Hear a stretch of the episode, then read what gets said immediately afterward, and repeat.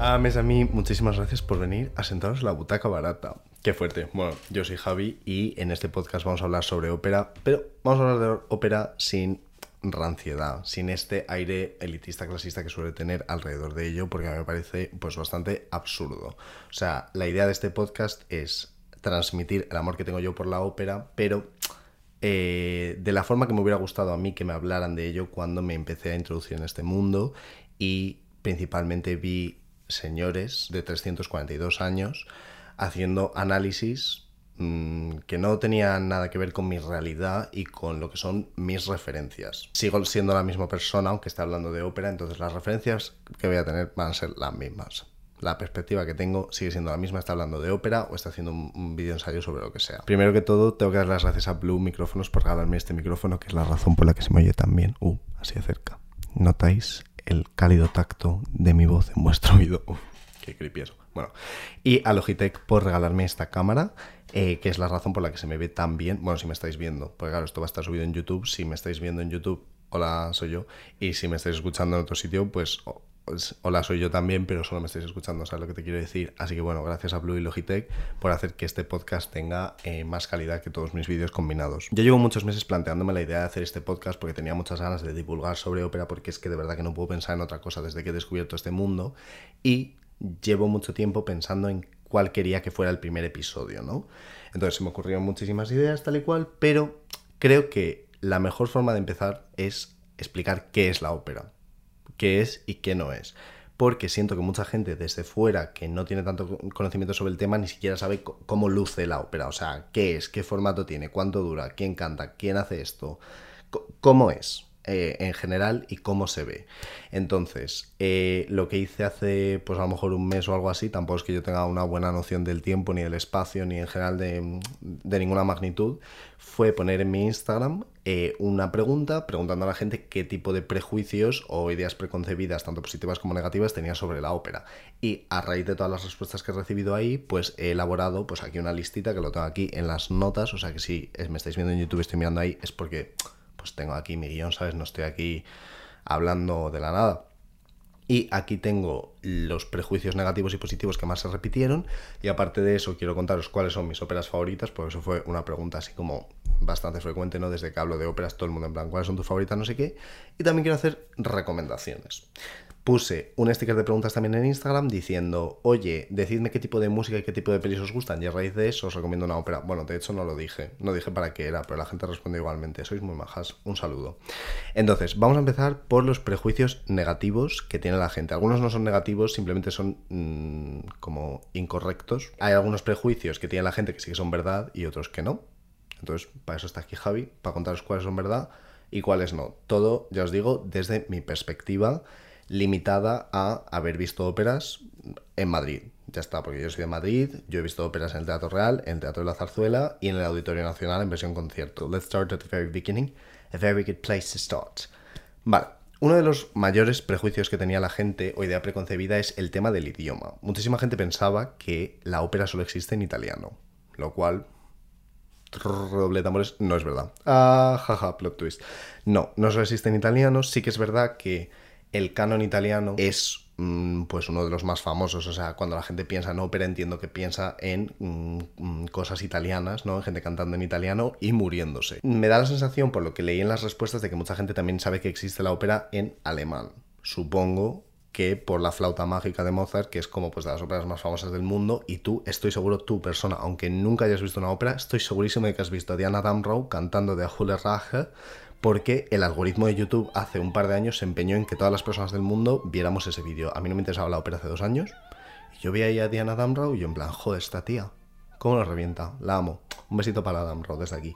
Bueno, la ópera no solo existe ni en italiano ni en alemán, existe en francés, existe en español, existe en catalán, existe en portugués, existe en inglés, existe en ruso, existe en checo, pero sí que es verdad que los repertorios más importantes, más importantes en el sentido de más representados y más conocidos y que son el italiano, el alemán y luego el francés y el ruso. El tema ópera española es un poco mm, complicated, como diría Abril Lavigne, porque ni siquiera desde España le damos una buena difusión y ni siquiera lo representamos aquí lo suficiente como para que encima lo hagan fuera, ¿no? Pero bueno, de eso ya hablaremos en algún otro momento. Relacionado al tema de los idiomas, mucha gente me dijo, "Mm, no, ve, no veo óperas porque no las voy a entender. Y yo como, claro, esta gente no sabe que existen los sobretítulos, lo cual pues, mm, puedo entender que no lo sepas si no eres una persona pues, que te interesa mucho el teatro tal y cual. A ver, desde 1983, que se introdujeron en una producción de Electra de Strauss en la Canadian Opera Company, los canadienses, que es que siempre están a la vanguardia, chicas, es bueno, siempre lo hacen mejor. El caso es que los sobretítulos son unas proyecciones de una traducción simultánea de lo que está pasando en el escenario que pues pueden estar en diferentes partes del teatro. Por ejemplo, aquí en Madrid, en el Teatro Real, está tanto arriba como en unas pantallitas a los lados. Entonces están ahí cantando sus cosas y te lo están traduciendo simultáneamente al castellano y al inglés. Hay otros teatros, sé, por ejemplo, en el Liceu o en el, en el Met, en el que está en el asiento de delante en la parte de atrás. O sea, cada uno tiene como una individual y puedes elegir el idioma en el que quieres que te lo traduzcan por si no lo quieres, pues yo que sé, a lo mejor estás viendo una ópera aquí en Madrid pero no sabes ni, ni castellano ni inglés. Entonces, la preocupación de mm, no entenderlo, yo creo que se borra una vez que sabes que eso existe.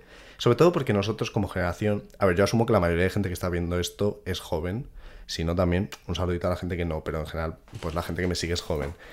Eh, estamos muy acostumbrados a ver cosas con subtítulos. O sea, yo creo que somos una generación como tan globalizada y que nos interesan tantas cosas de tantos sitios que estamos muy acostumbrados a ver cosas con subtítulos. Así que esto es pues literalmente lo mismo, pero en vez de ser subtítulos porque están abajo, son sobretítulos. Pues están encima, sobre las preposiciones, ¿lo las sabéis? Yo creo que sí. Pausita para beber agua un segundito. Luego había un montón de prejuicios que he agrupado bajo el paraguas de dinero barra clasismo, ¿vale? Que esto es una cosa mmm, complicada y con sus matices y sus cosas, entonces vamos a ir uno por uno diseccionando esto. Lo primero, mucha gente dijo que era como muy inalcanzable, muy de la alta sociedad, muy un acto social. Y hasta cierto punto sí, las cosas como son, chicas. Mm, siento que hoy en día no tanto. O sea, yo que sé, en el siglo XIX las óperas se representaban con las luces encendidas porque la gente iba como tan bien vestida y como tan, mm, en plan, con mis mejores pieles, que querían que se les viera. Era un acto social para lucirse y bueno, que también habría gente que iba a disfrutar de la experiencia artística musical, de contar historias a través del medio musical. Pero mm, también mucha gente iba por eso. Hoy en día sigue pasando. O sea, tú vas a la ópera y tú ves que hay gente que es un coño lo que está pasando y que está ahí porque tiene que estar, porque ha salido de su trabajo en la castellana y ha venido con su bolso de Gucci porque es un acto social. Eso existe. Pero no quiere decir que sea todo el mundo. También depende de, mm, de a qué parte del teatro vayas. O sea, cuanto más arriba te sientes y más baratos sean los asientos, menos notarás eso. Si estás más abajo, por lo que sea, que yo por lo general he estado más abajo porque he comprado muchas veces entradas de última hora de 20 euros, que en plan, pues puedes ser incluso en el patio de butacas que cuesta a lo mejor 300 euros. Y te rodeas de un ambiente de gente que pues a veces es así, pero no siempre. Si es que en todos los mundos hay gente gilipollas, chicas, esto ya lo sabíamos. Luego, ¿qué es una cosa pretenciosa? Es que esa palabra se repitió muchísimo y por eso la he puesto aquí. No sé qué entiende la gente por pretencioso. Mm, a ver, sí que es un arte muy espectacular y muy caro de, de crear. Entonces entiendo la idea de que sea pretencioso eh, en el sentido de que es como innecesariamente grande y voluptuoso y enorme, ¿no? Pero bueno, al final es que todo es innecesario. o sea, ¿es necesario mm, que tenga ese vinilo ahí? No. ¿Es necesario mm, que mis sábanas sean de un color que me guste? No. ¿Es necesario mm, tener un podcast? Pues no. O sea, es necesario pues beber agua, comer y tener eh, shelter y un poquito de amor. Pero poquito más. Eh, así que, bueno, pues un poco pretencioso puede ser, pero como lo puede ser toda la vida. También hubo muchísima gente que me dijo que no tendría como ropa para ponerse porque piensan que hay un protocolo de vestimenta. Yo hablo desde mi experiencia, yo siempre he ido en vaqueros y con una camisa. Mm, en verano fui con vaqueros cortos y una camisa corta. Y yo que sé, más en invierno, en plan pantalones largos, una camisa larga y una chaquetilla. O sea, tampoco te creas tú que he ido yo especialmente formal. Porque a mí, o sea, yo en general a cualquier teatro que vaya me suele gustar ese look de vaqueros y camisa porque mm, me gusta un poco el, la, performance, el acto de hacer un poco de dress up y vestirme un, pelín más elegante, ¿no? Pero yo he visto a gente en teatros de ópera en pantalones cortos y camiseta. En plan, con unos vaqueros y una sudadera. Al menos aquí no hay un protocolo de vestimenta y te puedes vestir tú como quieras. Otra cosa ya es que a ti te mole, pues yo qué sé, hacerte un make-up peinarte chulo y ponerte un vestido. Luego también hubo eh, mucha gente que dijo que solo ocurre en grandes ciudades, lo cual depende. Mm, En España tenemos muchísima suerte porque hay, vamos, casas de óperas, o sea, tiras una piedra y hay 36. O sea, ya no solo está el Teatro Real de Madrid y el Liceo de Barcelona, también tenemos que si la ópera Abao de Bilbao, que es la ópera de Oviedo, que si el Teatro de la Maestranza en Sevilla, que si mm, en Jerez, creo que el Villamarta está en Jerez, creo que sí, el Palau de las Arts de Valencia. O sea, casas de ópera hay por todas partes. Y en los sitios en los que no hay casas de ópera, en casi todas las ciudades en España tenemos un auditorio. Y los auditorios se suelen hacer óperas. O sea, hace poco estuve en Vigo y vi en la programación que iba a venir Nancy Fabiola Herreras un día y Sabino Puertolas otro a dar conciertos en plan de ópera, o sea, de arias, duetos, tal y cual. Entonces, en casi todos los sitios hay algún tipo de performance operática, aunque a lo mejor no sea una producción completa, pero puede ser, pues en formato concierto o, o en otros tipos de formato. Dicho eso, eso sé que sucede en España, donde yo estoy, y que supongo que la gente que, la mayoría de la gente que me está viendo está en España, pero mucha gente me dijo que en Latinoamérica no es el caso, y supongo que pues también habrá gente escuchándome en Latinoamérica. Entonces ya ahí, pues no te sé decir por qué no he estado y no lo he visto. También se repitió mucho la idea de que el público es muy mayor. Y esto es verdad. Las cosas como son. Pero yo es que ya estoy muy acostumbrado a bajar la media edad de mm, 84 a 83,2 años cada vez que voy a un sitio. Porque es que mi idea de la diversión es un poco de señor. Las cosas como son. Me gusta ir al Teatro me gusta ir a la Zarzuela, me gusta ir a conferencias en el Prado. Y en plan, a comerme una hamburguesa vegana. Es que mm, poquitas cosas más hago. Entonces, sí que es verdad que la mayoría de gente es más mayor. Las casas de ópera no es el público más mayor que he visto. El público más mayor que he visto es probablemente en el Teatro de la Zarzuela. Ahí sí que me siento un poco mm, de odd one out, como Jesse Nelson. También hubo alguien que me dijo, que me hizo muchísima gracia, que piensa que son de derechas los que cantan, pero no necesariamente los que van. No sé dónde se ha sacado esto, pero me parece una interesante observación que es mentira. En plan, no toda la gente que canta es de derechas, evidentemente habrá gente de derechas, pero por lo general siento que la mayoría de cantantes de ópera, por lo general, por lo que yo he visto, son gente bastante, no quiero decir woke, porque no me parece la palabra correcta, pero gente más de izquierda, gente más progresista, gente más... Es que al final la ópera es un arte completamente absurdo y que está completamente lleno de... O sea, absurdo en el buen sentido. Y que está completamente lleno de drag y hay mucho... Hay, un sustrato queer ahí constantemente, que de esto ya hablaremos más adelante en algunos episodios. Que hablando de queer, mucha gente me dijo que pensaba que era un arte muy heteronormativo. Y a ver, hasta cierto punto sí, pero es que igual que todos los artes, o sea, vamos a ver, ¿qué arte no es heteronormativo? Pues el drag. Mmm, ¿Se te ocurre a ti alguno más?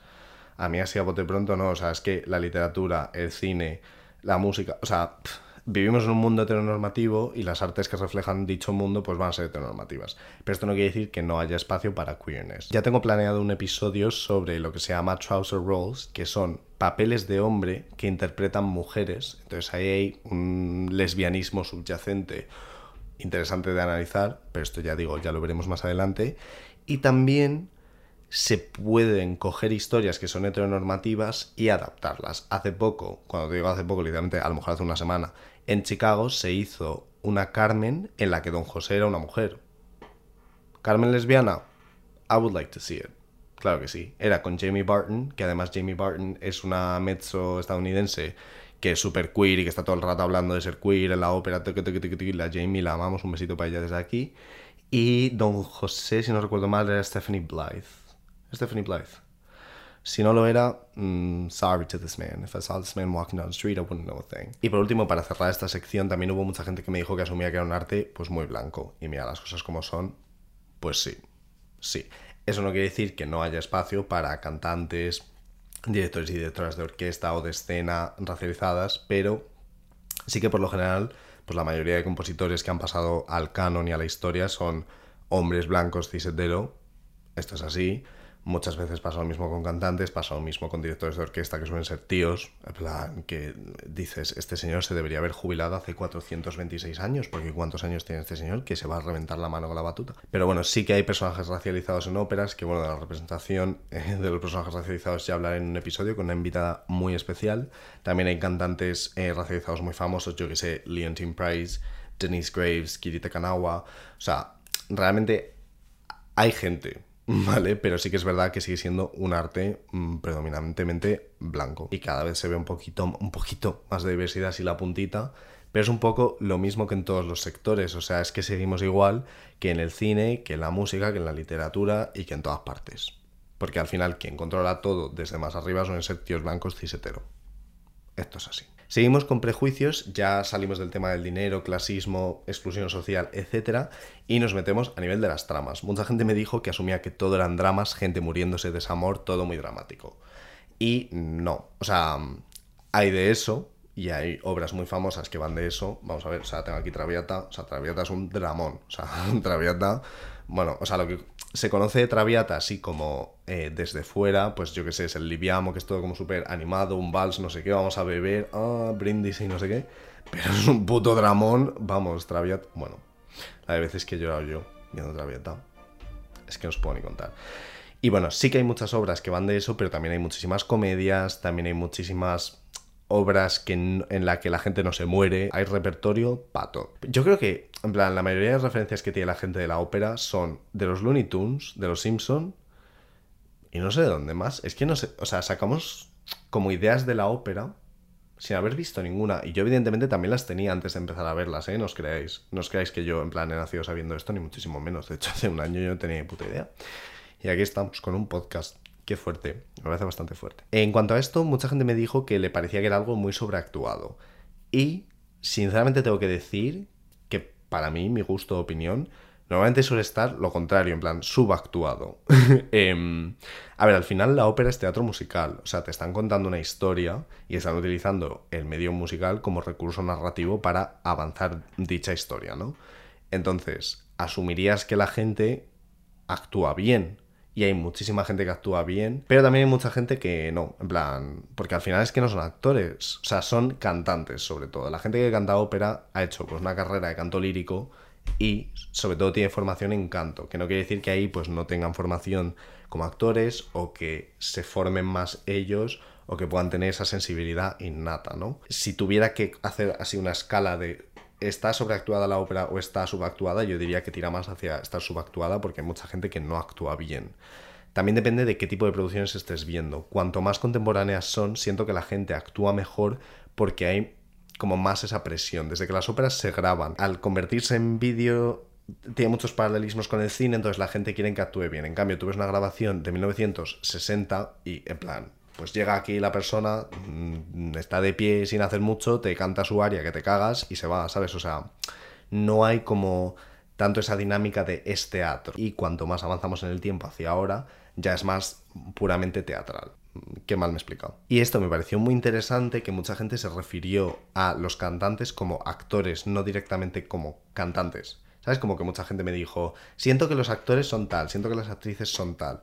Lo cual me parece muy interesante y una buena señal de que la gente joven se da cuenta de que esto es teatro musical, que no es un concierto. También hubo mucha gente que me dijo que las tramas le parecían poco interesantes porque hay un pensamiento diferente a nuestra época, que está desvinculado de la realidad popular, que eso me lo apunté porque me hizo, me gustó esa frase. Y a ver, en esto no estoy nada de acuerdo. Eh, las personas tenemos que tener en cuenta que somos gilipollas, ¿vale? Las personas somos gilipollas y seguimos teniendo los mismos problemas que tienen los personajes de una ópera de Mozart.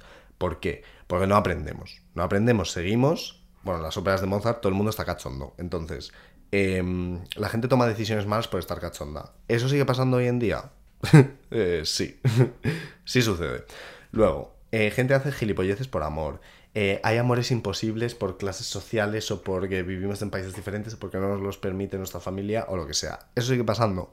Claro que sigue pasando. Hay un rey que está abusando de su poder y hay un asesinato y no sé qué, eso sigue pasando, claro que sigue pasando. Entonces, las historias de las óperas no, o sea, no son, no quiero decir la palabra simple, pero creo que sí que son suficientemente abstractas y suficientemente atemporales como para que cualquier audiencia se pueda seguir sintiendo conectada a ella. Si no es que esto hubiera muerto. Si la ópera no tuviera ningún tipo de vigencia ni hablar al público de hoy de ninguna manera, pues no se seguiría haciendo. Y relacionado con esto también hubo mucha gente que me dijo que pensaba que no se iba a enterar ya no solo por el tema del idioma que hemos abordado antes, sino por la idea de que sean tramas súper complicadas o lo que sea. Ya te digo, en la mayoría no lo son.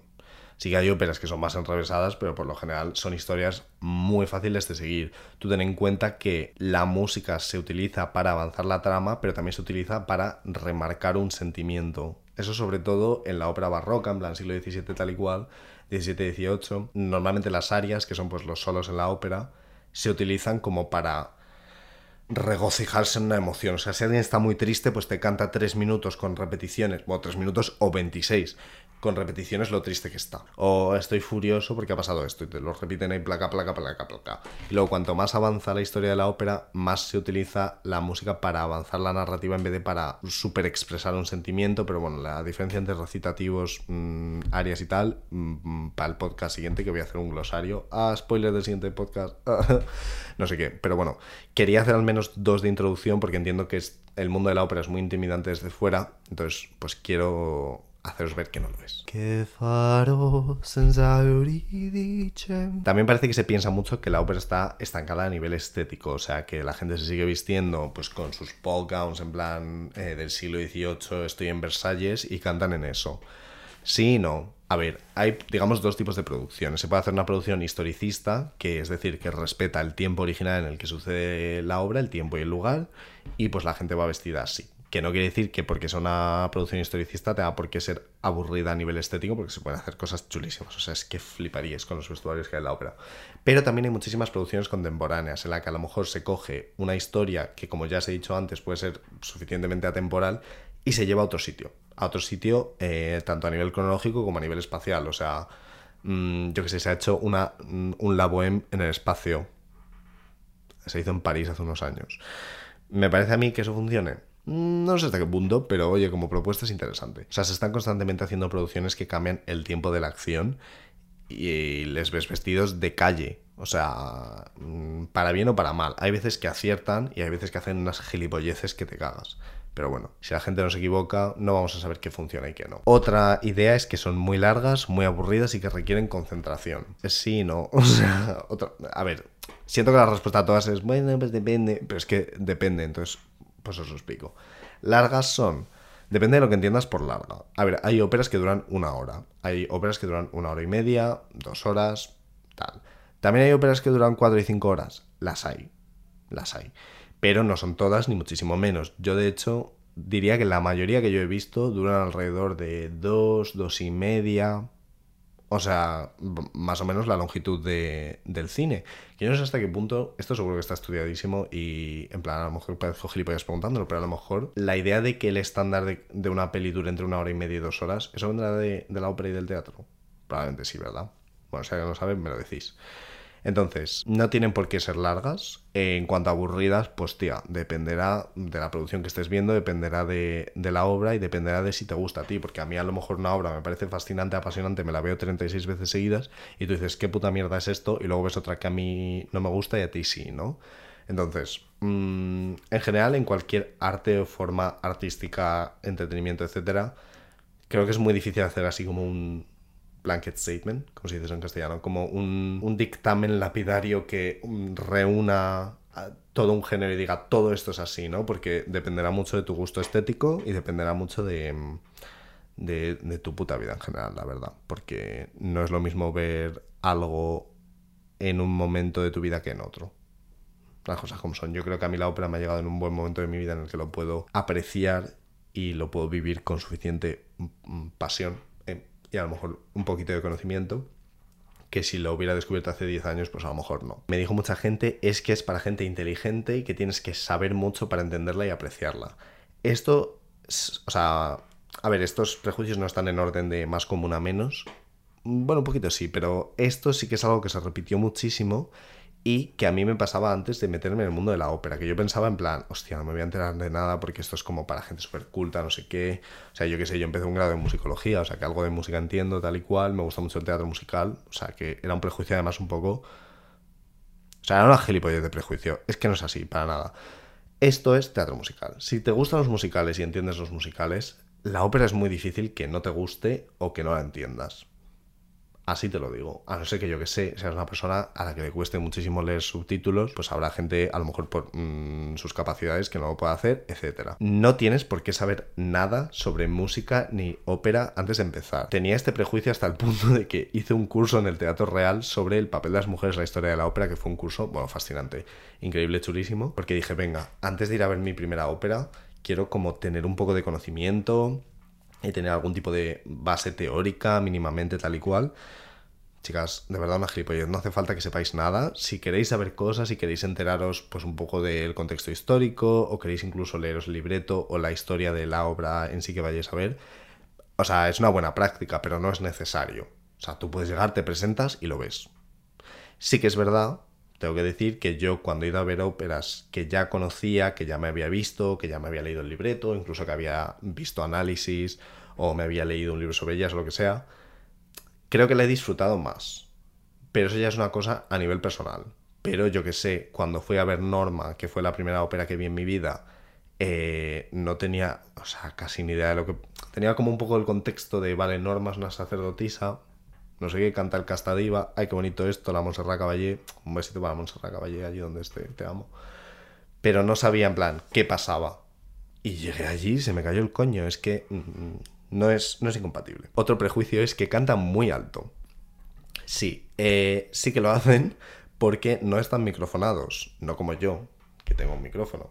La gente en la ópera eh, canta sin micrófono, a no ser que estén al aire libre y en plan pues no puedan llevar el sonido, pero en casas de ópera cerradas no hay micrófonos. Lo mismo con la zarzuela. Entonces, tienen que proyectar la voz, pero a unos niveles completamente atléticos, olímpicos, extraordinarios, mm, sobrehumanos que yo no entiendo, eh, para que le oiga un teatro entero. También es verdad que los teatros están construidos para que eso les sea más fácil, ¿sabes? Pero no hay microfonación. Entonces, por eso los cantantes de ópera a lo mejor cantan dos, tres veces por semana como mucho, o sea, no cantan tanto como yo que sé, en los musicales que se hacen ocho veces a la semana porque los musicales están microfonados, entonces no tienen tanto desgaste de la voz tan constantemente. Y por último, el último prejuicio negativo que tenía la gente es que no hay óperas contemporáneas, lo cual es completamente falso, se siguen creando óperas a día de hoy. Sí que es verdad que lo que más se suele representar es el canon que ya existe, pero también porque eso es lo más conocido, entonces es lo que más dinero va a traer.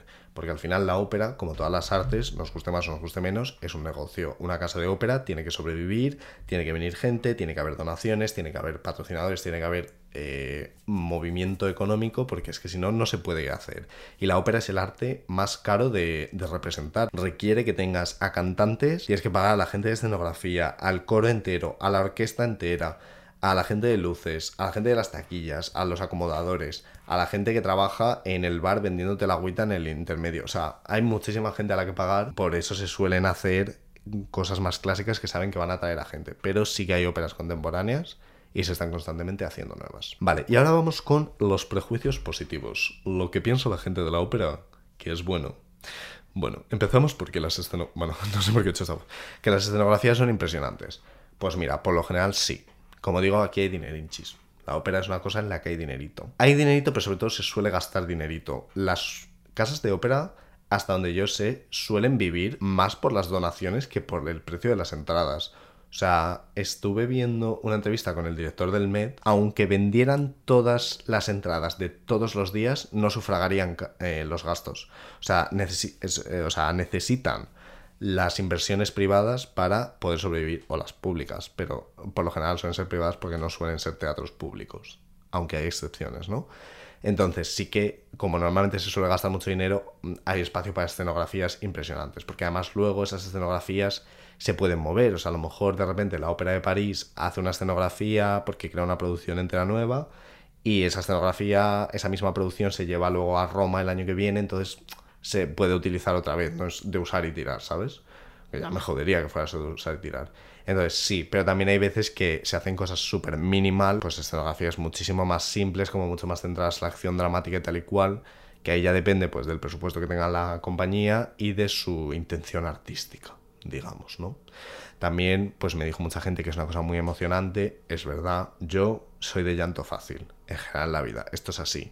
Pero, o sea, la cantidad de veces que yo he viendo óperas, o sea, yo en plan, por la calle, estoy aquí en mi playlist de ópera, no sé qué, y de repente me salta em, pues yo qué sé, René Fleming cantando la canción a la luna de Rusalka y está en checo y no sé qué coño. Bueno, sí que me la sé porque la he googleado, pero no entiendo palabra por palabra lo que está diciendo en checo y yo en plan, pero es que esta chavala, es que esta chavala, bueno, llorando ahí en el metro, en la línea 3, por ejemplo.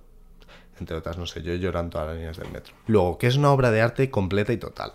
Esto es verdad. De esto hablaba ya Wagner, de la idea de crear una obra de arte completa que reúna todo. Es que al final la ópera es poesía, porque los libretos, por lo general, son muy poéticos. O sea, son narrativos, pero también suelen ser bastante poéticos.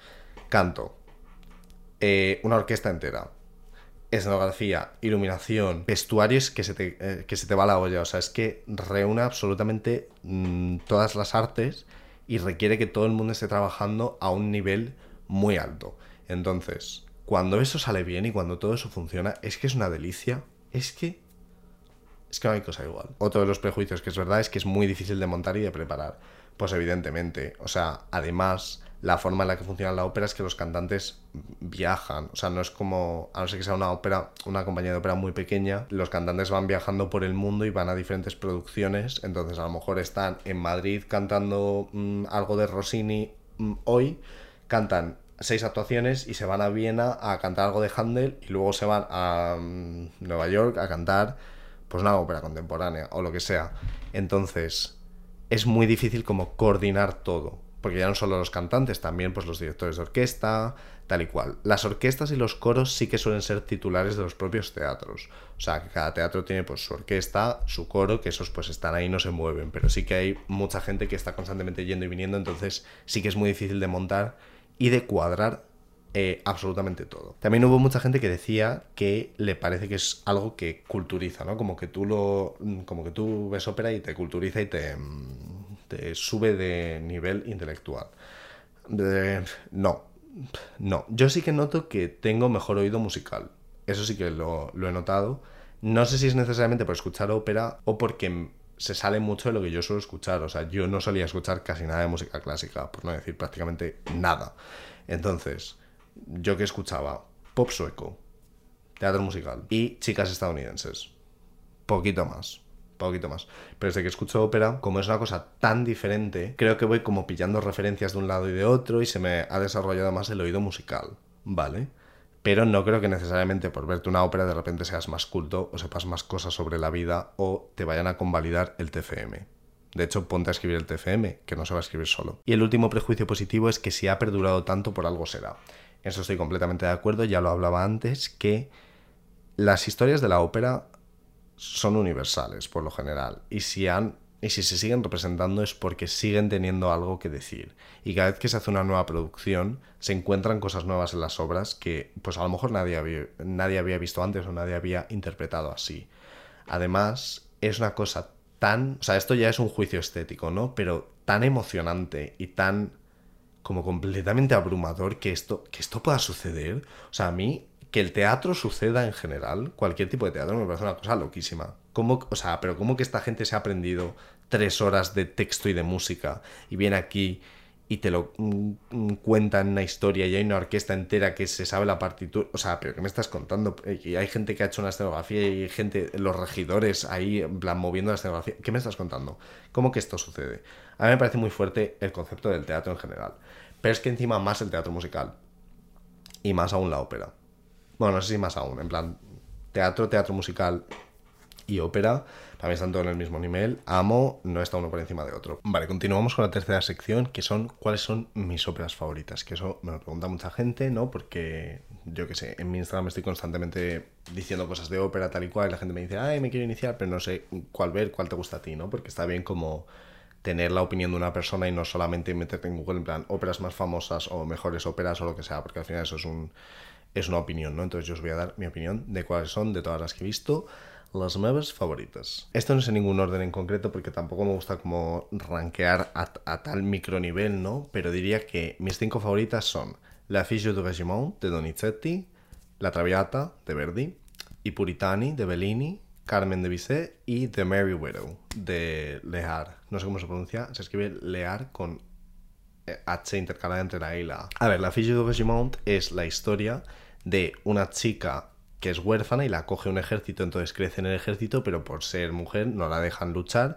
Y también hay como hay una historia de amor eh, un poco imposible, porque como que está enamorada del enemigo, pero el enemigo se une al ejército. Bueno, es divertidísima. Es una obra en la que hay diálogo. O sea, es muy raro porque normalmente en las obras no suele haber diálogo, suele haber recitativos que ya explicaré en el próximo episodio qué es eso. Pero hay diálogo, es una ópera en francés, muy divertida, pero divertida que hace gracia hoy, no divertida de... ha hecho una interesante observación sobre la futilidad del ser, ¿sabes? Bueno, no es eso. Y una música preciosa. O sea, o sea tanto, el, eh, tanto el tenor como la soprano tienen unos numerazos que te cagas. El Chacun le sait, chacun le dit, el Le Camarade amoureux y toda, toda la escena de la mes amis, quel jour de fête. Eh, por eso el saludo es a mes amis, en plan, a mis amigos, no sé qué, en plan.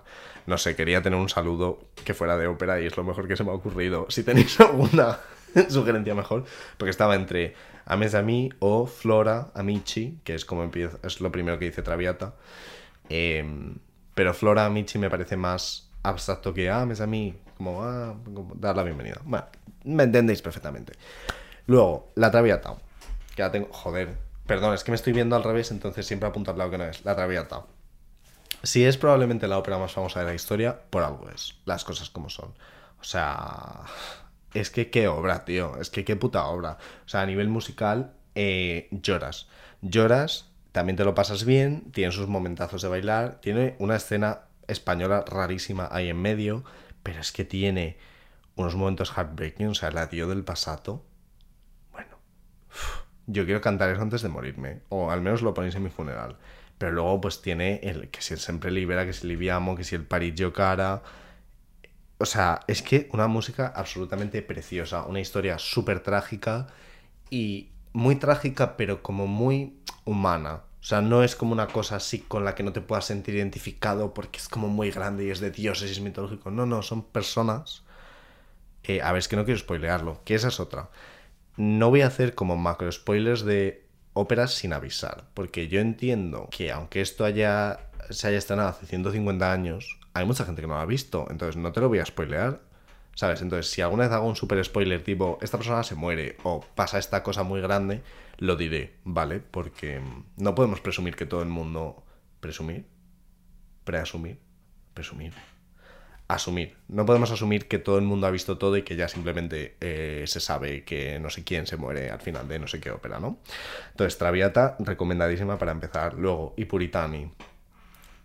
o sea, es que Bellini Bellini es mi compositor favorito, os lo digo desde ya. Es que Bellini, Bellini y yo seríamos súper buenas amigas, o sea, nos podríamos ir al rastro y pasarnos lo genial. Bellini tiene una sensibilidad musical y crea unas texturas y crea unas atmósferas con la música que a mí me envuelven, me arropan y me llevan a dormir.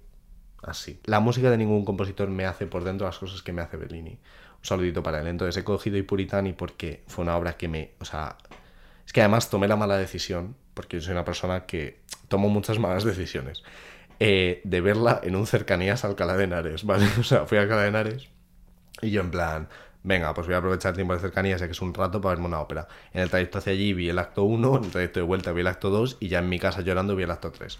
Una preciosidad, pero es mejor verla sin escuchar Next Station, Soto del Henares, ¿sabes? Mejor verla en tu puta casa. Pero y puritana y preciosa. También la sonámbula.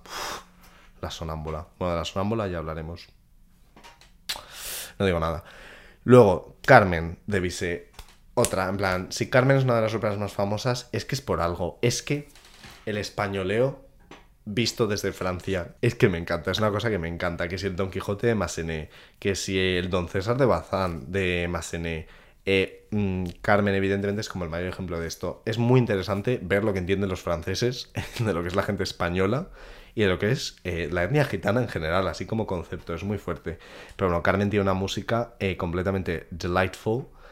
música que tú la escuchas a día de hoy y dices, es que esto se podría haber compuesto antes ayer, porque tiene una sensibilidad contemporánea chulísima. Es una historia, plan, con ese personaje principal tan sexual, tan fan fatal, tan o sea, que a ver, que... Mm, spoiler, no acaba bien para ella. Bueno, y para él, pero especialmente para ella. No hay ningún número en Carmen que sea aburrido. O sea, en las otras que he dicho hay algún número que digo, "Mm", pero Carmen es que es exciting todo el rato, todo el rato están pasando cosas y además se hacen producciones muy chulas de Carmen.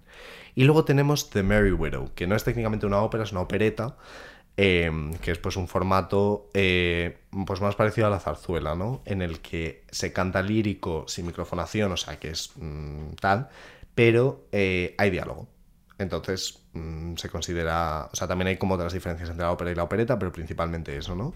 Es una opereta en inglés y tiene una música chulísima. Si os gustan los musicales clásicos tipo Rodgers and Hammerstein, o sea, yo que sé, Sound of Music, King and I, Carousel, no sé qué, yo creo que esto os gustaría porque se nota que bebían mucho de esto. Y entonces es como ver una ampliación de, de ese universo de los musicales. Entonces, The Mary Widow me encanta. El personaje de Balancien es que me cae súper bien. O sea, me cae súper bien ahí engañando a su marido.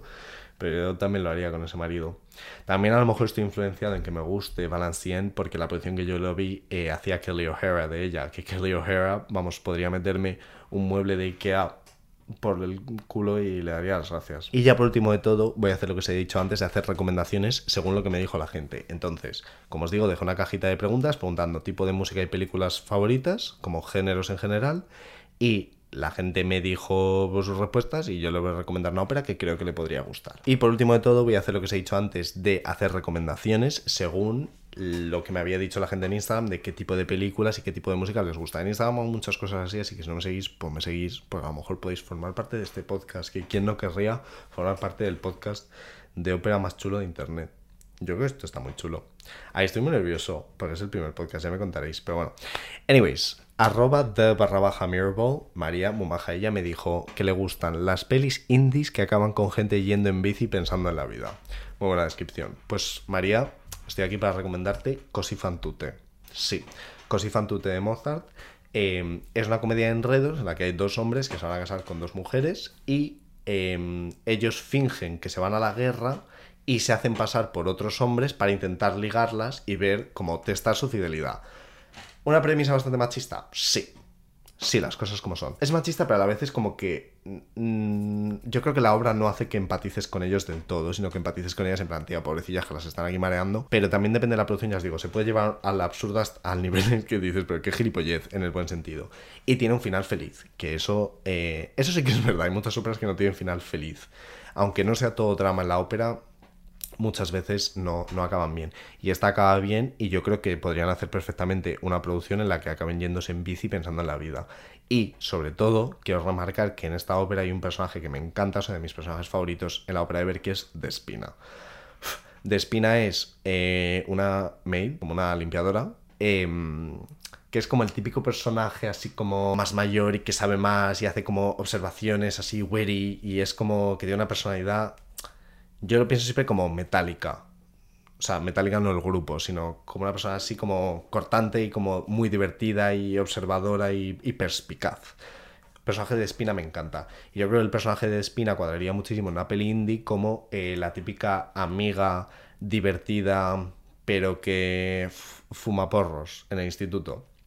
Esa es de Espina. Luego, Ink My Black me dijo que le gustaban los thrillers psicológicos, el terror, el RB y el trap.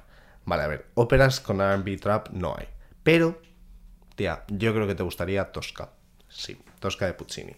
Porque thriller psicológico y terror, eso hay en Tosca. Tosca es un macro thriller. En Tosca bueno, mini spoilers, eh, hay asesinatos, hay intentos de violación, hay abusos de poder, fingimientos, hay como muchas cosas que son muy de thriller. Además es una ópera en la que pasan cosas constantemente. O sea, no, mm, en Tosca hay acción dramática constante, que sí que hay muchas óperas en las que a lo mejor pasan menos cosas y como que se regocijan más en las que, mm, en las que pasan, pero en esta es como pam, pam, pam, pam, pam, pam. Y de hecho, Tosca, Puccini en general, pero Tosca en concreto, ha inspirado a muchos compositores de cine, que no tiene mucho que ver con lo que estaba diciendo, pero bueno, tía, yo creo que Tosca te podría gustar porque además tiene música como muy penetrante y muy intensa y como muy densa y muy fum. Y yo creo que si te gusta el trap, eh, es como lo más analógico, an- analógico, análogo, analógico, lo más análogo que vas a encontrar en la ópera. Luego, luz.tp me dijo tipo de música La Taylor, muy buen gusto, muy bien dicho, y libros de novela negra y románticos y peles Marvel y romance también. Vale, pues Luz, deja que te recomiende El Pirata de Bellini. Uf, Bellini ya os he dicho que le amo, pero El Pirata es que es un obrón, un obrón que te cagas. No es una obra que se haga mucho, y de hecho hay pocas grabaciones, pero va a sacar dentro de poco una Marina Rebeca con Javier Camarena, que los singles que han sacado, bueno, bueno yo estoy todo el día ahí eh, en repeat, que si el el furor del tempest, bueno, bueno. Flipas. No tengo mucha explicación de por qué te estoy recomendando El Pirata, em, pero creo que es porque es una obra muy oscura en la que hay romance, como tú me has dicho, y has dicho pelis Marvel. Entonces, claro, yo estaba pensando en plan, ¿qué es lo más parecido a los superhéroes que hay en la ópera? Y he dicho, pues las óperas de mitología. Pero... Mm, no sé, no sé por qué. Mi corazón me ha dicho el pirata. Y a veces hay que seguir el corazón. Y vivir la vida. Live, love, love. Carmen TMM me dijo que le gustan las pelis de acción de los 80 y la música de divas del pop o rock de los 70. Pues para ti tengo Pagliacci, de León Cavallo. ¿Por qué? Porque me estás diciendo que te gustan las pelis de acción. Pagliacci, eh, spoiler, es de payasos asesinos ¿vale?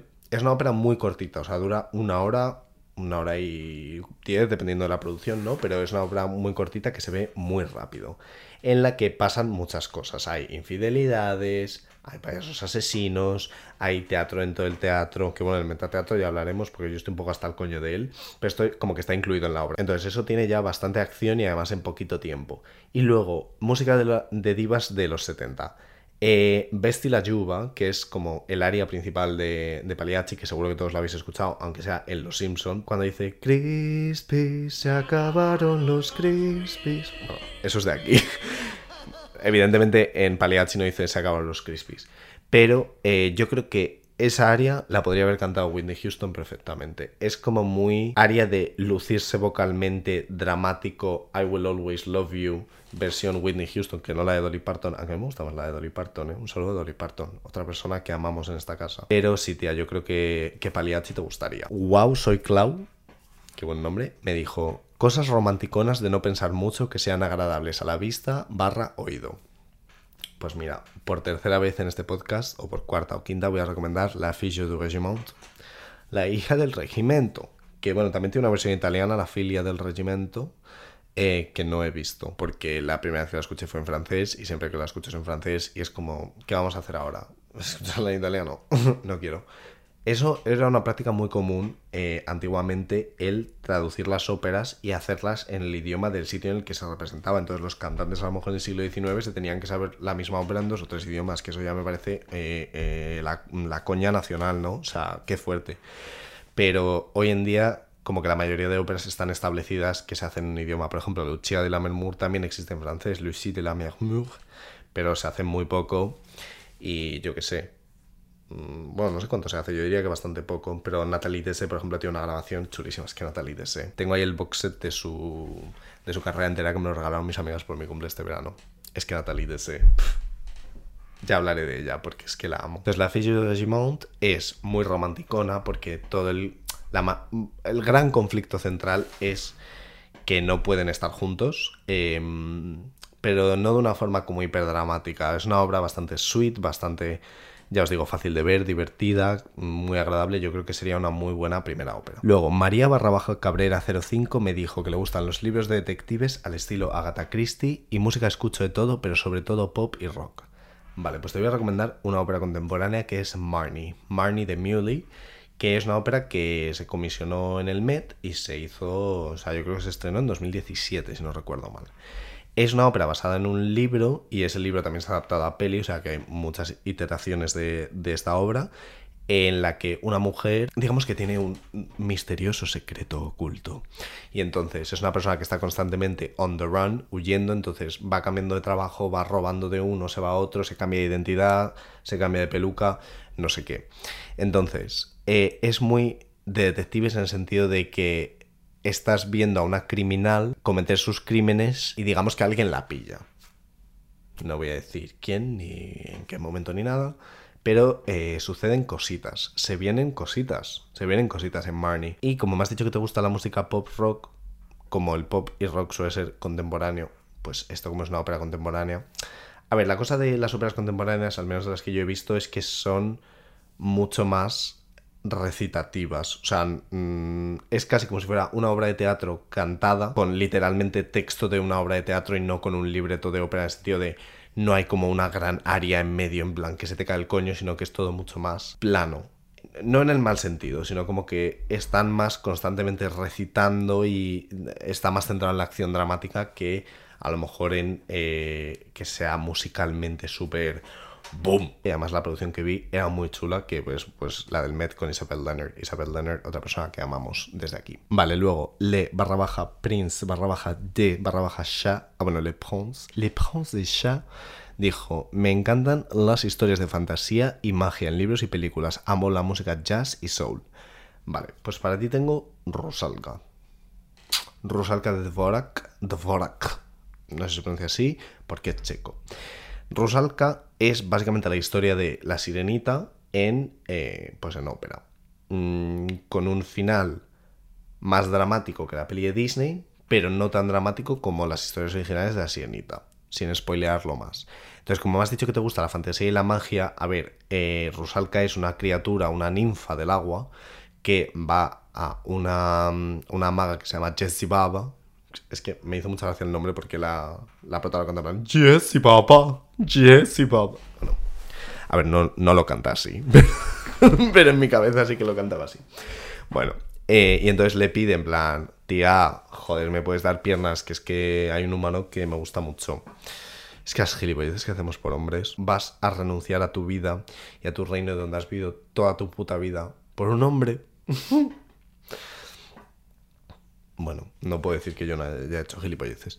Pero bueno, el caso. Eh, como eso, ¿te gustan las historias de fantasía y magia? Esto es muy fantasioso. Además, también depende de la producción. Muchas veces así cosas como súper fantasiosas. Mm, estéticamente como Disney. Em, el buen tipo de Disney. Y eh, además la música jazz y soul ahí ya, en plan, mm, me pierdes. Porque, a ver, sí que hay óperas con inspiración de jazz y soul, como yo que sé, pues Porgy and Bess. Porgy and de fantasía tiene un coño. Entonces, yo te recomiendo Rusalka. Alba barra baja CQ Nil me dice que le gusta la música triste, los libros eróticos y pelis de amor. Eh, Alba, no tengo para ti una ópera, tengo un compositor. Tu compositor es Mozart.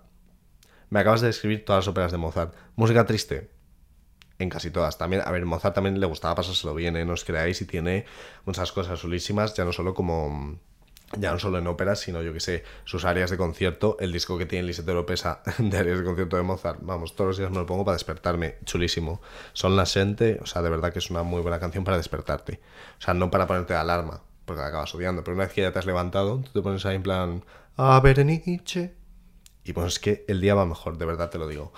Bueno, eh, yo creo que te gustaría todo lo de Mozart porque ya os digo, todas las obras de Mozart, el conflicto central es que la gente está cachonda y toma malas decisiones, la gente aspira a tener unos amores imposibles, eh, entonces ya está, en plan, pelis de amor, libros eróticos, música triste, Mozart. Ahí te lo dejo. Pues yo que sé, te puedes ver La Noche de Fígaro, si quieres ver así una en concreto, Fígaro yo creo que te gustaría. Vale, luego, Mar.sanfer me dice que le gusta la historia y misterios, ensayos, biografías con un toque de literatura. Igual es un pelín abstracto, pero Mar, yo creo que te gustaría Adriana Lecouvreur de Chilea. Adriana Lecouvreur eh, es la protagonista central, que es una actriz de teatro y mm, digamos que está, o sea, hay como un amor bastante rocky, bastante dificultoso entre ella y un señor por otra mujer. Y hay un poco de rivalidad entre las dos. ¿Vale? Sin decir mucho más, porque no quiero spoilear. Pero tiene una música preciosa. Aquí no tengo mucha justificación que darte. Mar, lo siento mucho. Mm, bueno, te estoy dando la recomendación, pero no una justificación como muy clara. Simplemente yo leí esto y dije, Adriana O sea, si me habéis visto en internet antes, yo a veces en plan, hago conexiones en mi cerebro que aparentemente no tienen sentido, pero luego tú seguro que te ves Adriana y te gusta. Y luego ya por último, me dice Alba Solorzan Cero, que le gustan las películas de terror y country. Pues mira, cariño, déjame que te recomiende Brokeback Mountain de Charles Warrenen. Creo que se pronuncia Warrenen. Que es una ópera contemporánea que se hizo en el Teatro Real. De hecho, fue un encargo del Teatro Real. Y eh, películas de country, country te gusta la música country, esto sucede en el country más country. ¿Te gusta el terror? ¿Qué hay más terrorífico que ser maricón? pues ya está. Y más en el campo. Entonces, te podría recomendar esta o te podría recomendar La Fanchula del West, que es un western de, de Puccini, pero yo te recomiendo más esta porque me parece más terrorífico la idea de, iba a decir una borrada. Anyway, bueno chicas, pues eso es todo por este episodio. Muchísimas gracias por llegar hasta aquí. Estoy muy ilusionado, pero también estoy muy nervioso porque es la primera vez que estoy grabando un podcast como yo solo con un micrófono como un poco más eh, legítimo, ¿no? Entonces, cualquier crítica constructiva que tengáis sobre el formato, mm, sobre la grabación, sobre el audio, sobre lo que sea, yo encantadísimo de escucharlo. Ya tengo decididos los temas de bastantes episodios, pero bueno, si tenéis alguna sugerencia, algo en concreto que os gustaría ver, alguien que os gustaría que pudiera venir a este podcast, yo encantadísimo de escucharlo. Si os ha quedado alguna duda, si no me he explicado en algo bien, lo que sea, me lo decís. Así que bueno, espero que os haya parecido interesante, que os haya parecido accesible. Yo sobre todo lo que quiero con este podcast es que sea accesible, que se entienda por todo el mundo, independientemente de lo que sepas de ópera o lo que sepas de las artes en general. Así que ya os digo, si algo no se entiende, me lo decís aquí en los comentarios en YouTube o me mandáis un mensaje en Instagram o lo que sea, que por cierto este podcast tiene un Instagram, arroba la boteca barata, muy fuerte. Así que nos vemos en el próximo episodio y espero que hasta entonces bebáis mucha agua y veáis muchas operitas y mucho teatro musical en general. Nos vemos.